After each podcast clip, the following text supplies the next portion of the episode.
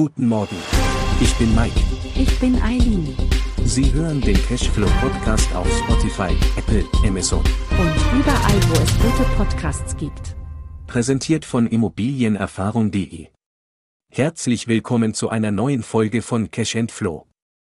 Nachdem wir uns in der letzten Folge mit der kaufmännischen Prüfung einer Immobilie auseinandergesetzt haben, beschäftigen wir uns heute mit dem Thema Betriebskosten auf Mieter umlegen. Wer Eigentümer in einer Wohnungseigentümergemeinschaft wird, muss sich darauf einstellen, dass regelmäßig Kosten für den Betrieb der Immobilie anfallen. Doch welche Betriebskosten sind eigentlich vom Mieter zu zahlen? Als Orientierungshilfe dient uns die Betriebskostenverordnung. In Standardmietverträgen, wie denen von Haus und Grund, sind bereits alle umlagefähigen Betriebskosten enthalten. So werden laut Betriebskostenverordnung alle laufenden öffentlichen Lasten des Grundstücks als Betriebskosten definiert. Dazu gehört in erster Linie die Grundsteuer.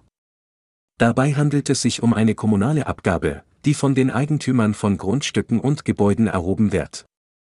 Sie dient dazu, die kommunalen Haushalte zu finanzieren und wird in der Regel jährlich berechnet. Zweitens, die Wasserversorgung.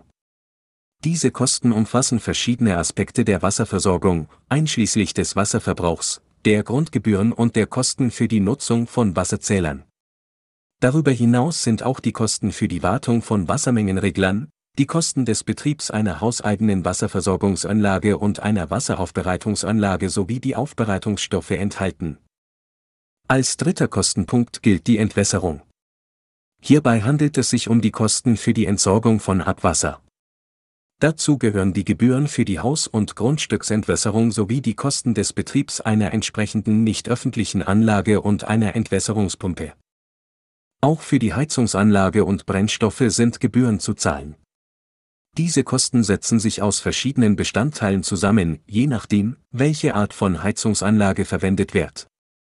Es kann entweder der Betrieb einer zentralen Heizungsanlage inklusive Abgasanlage, der Betrieb einer zentralen Brennstoffversorgungsanlage oder die eigenständig gewerbliche Lieferung von Wärme aus Anlagen im Sinne der zentralen Heizungsanlage umfassen. Die Kosten umfassen die verbrauchten Brennstoffe und ihre Lieferung, den Betriebsstrom, die Wartungskosten, die Kosten der Messungen gemäß dem Bundesemissionsschutzgesetz sowie die Kosten der Verbrauchserfassung und Aufteilung. Als fünfter Kostenpunkt kommt die Warmwasseranlage, inklusive Warmwasserlieferung und Geräte auf sie zu. Diese Kosten beziehen sich auf den Betrieb der zentralen Warmwasserversorgungsanlage, die Kosten der Wasserversorgung und die Kosten der Wassererwärmung. Alternativ kann es auch die eigenständig gewerbliche Lieferung von Warmwasser oder die Reinigung und Wartung von Warmwassergeräten umfassen. Die Gebühren für verbundene Heizungs- und Warmwasserversorgungsanlagen gelten ebenfalls als Betriebskosten. Hier spielt vor allem die Art der Anlage eine wichtige Rolle. Besitzen Sie einen Personen- oder Lastenaufzug im Haus, müssen Sie mit Kosten für den Betrieb eines Aufzugs rechnen. Dazu gehören Gebühren für den Betriebsstrom, die Beaufsichtigung, Bedienung, Überwachung und Pflege der Anlage, die regelmäßige Prüfung der Betriebsbereitschaft und Betriebssicherheit sowie die Reinigungskosten. Als achter Kostenpunkt gelten die Straßenreinigung und Müllbeseitigung. Diese Kosten umfassen die Gebühren für die öffentliche Straßenreinigung, die Kosten entsprechender nicht öffentlicher Maßnahmen sowie die Kosten für die Müllabfuhr. Hierzu gehören auch die Kosten des Betriebs von Müllkompressoren, Müllschluckern, Müllabsauganlagen und Müllmengenerfassungsanlagen. Zu den anfallenden Kosten für Gebäudereinigung und Ungezieferbekämpfung gelten jegliche Gebühren für die Reinigung der gemeinsam genutzten Gebäudeteile wie Zugänge, Flure, Treppen, Keller, Bodenräume und Waschküchen. Dazu gehören auch die Kosten für die Ungezieferbekämpfung. Auch die Außenanlage Ihrer Immobilie muss gepflegt werden. Aus diesem Grund gehört die Pflege von gärtnerisch angelegten Flächen, einschließlich der Erneuerung von Pflanzen und Gehölzen ebenfalls zu den Betriebskosten. Nicht zu vergessen die Pflege von Spielplätzen und die Instandhaltung von Plätzen, Zugängen und Zufahrten, die nicht dem öffentlichen Verkehr dienen. Neben der Gartenpflege muss auch die Beleuchtung Ihres Objekts intakt gehalten werden. Das gilt sowohl für die Außenbeleuchtung als auch für die Beleuchtung der gemeinsam genutzten Gebäudeteile wie Zugänge, Flure, Treppen, Keller und Bodenräume. Auch diese Kosten gelten somit als Betriebskosten. Bei dem zwölften Kostenpunkt handelt es sich um die Schornsteinreinigung. Diese Kosten umfassen die Gebühren für die Reinigung des Schornsteins gemäß der maßgebenden Gebührenordnung. Ihr Eigentum muss nicht nur gepflegt, gewartet und instand gehalten werden, als Eigentümer kommen Sie um eine Sach- und Haftpflichtversicherung nicht herum. Aus diesem Grund sollten Sie jegliche Versicherungskosten ebenfalls mit einkalkulieren.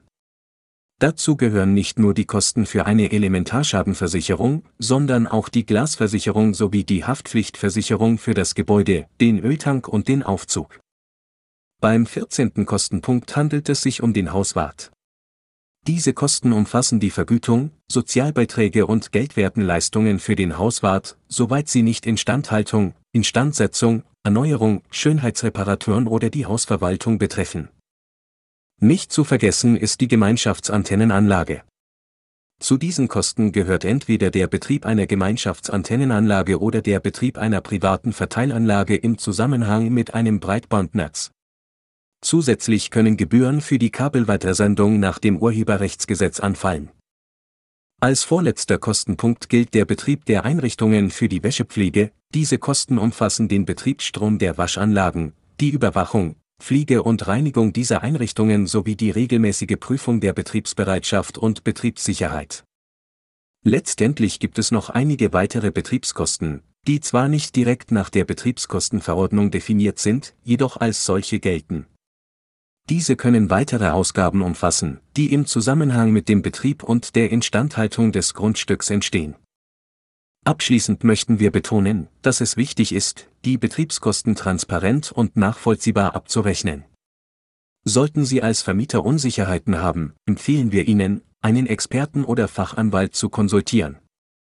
Wir hoffen, dass Ihnen diese Übersicht über umlagefähige Betriebskosten weiterhilft. Vergessen Sie nicht unseren Podcast zu abonnieren, um keine neue Folge zu verpassen. Und schauen Sie jederzeit gerne auf immobilienerfahrung.de vorbei. Hier finden Sie eine detaillierte Übersicht über die umlagefähigen Betriebskosten, sowie weitere hilfreiche Informationen rund um das Thema Immobilie kaufen, finanzieren und Co. Wir hören uns in der nächsten Folge wieder. Dann beschäftigen wir uns mit der technischen Prüfung einer Immobilie, warum diese für Immobilienkäufer wichtig ist und worauf Sie zu achten haben. Vielen Dank fürs Zuhören und bis zum nächsten Mal.